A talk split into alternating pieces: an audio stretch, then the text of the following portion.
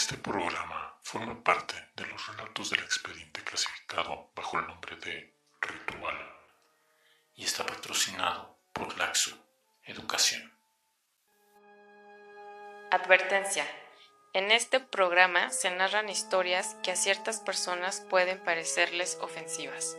Aconsejamos extrema precaución con los niños menores de 13 años. El episodio de hoy está basado en el cuento El gato negro, escrito por Edgar Allan Poe en 1843.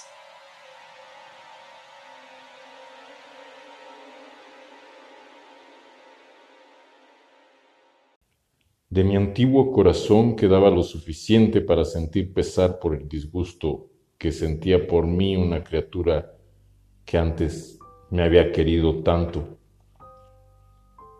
Pero aquel sentimiento luego dio lugar a la irritación. Muy pronto entró en mí como para ocasionar el último y definitivo derrumbe, el espíritu de la perversidad. Este espíritu no ha sido objeto de la filosofía. Sin embargo, con no menor certeza de la que tengo de la vida de mi alma, sé que es la perversidad uno de los instintos más primitivos del corazón humano, una de las facultades o sentimientos primarios e indivisibles que marcan el carácter del hombre. ¿Quién no se ha encontrado a sí mismo centenares de veces cometiendo un acto vil o estúpido.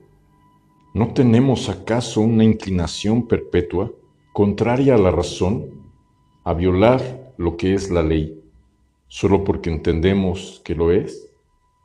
Este espíritu de perversidad me llevó al derrumbamiento definitivo, aquella insondable avidez del alma por atormentarse a sí misma, por hacerle violencia a su propia naturaleza, por hacer el mal por el mal mismo, me impulsó a continuar la ofensa que le había infligido al inocente animal y finalmente a consumarla.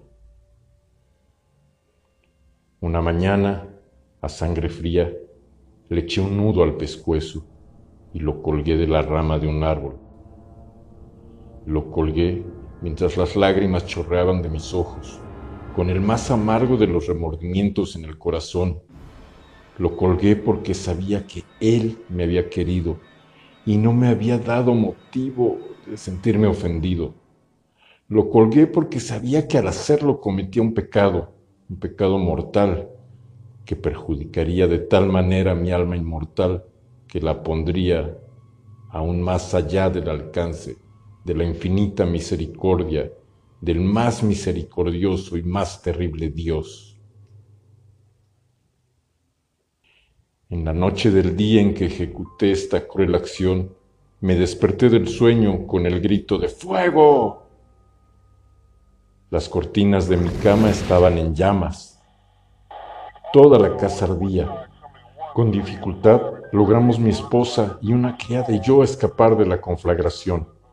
La destrucción había sido completa y todas mis posesiones mundanas habían sido devoradas por el fuego no tuve más remedio que resignarme a la desesperación.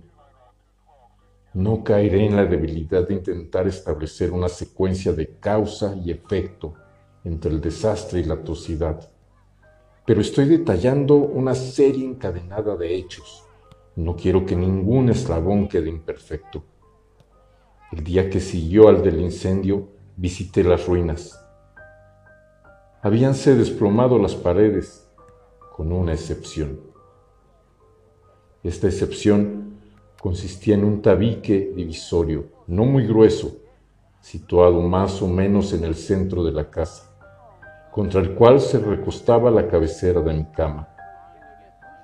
El yeso aquí había resistido bastante bien a la acción del fuego, lo que atribuía a su reciente aplicación.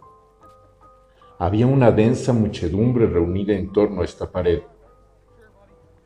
y muchas personas parecían examinarla, prestando una atención minuciosa y expectante a una parte en especial.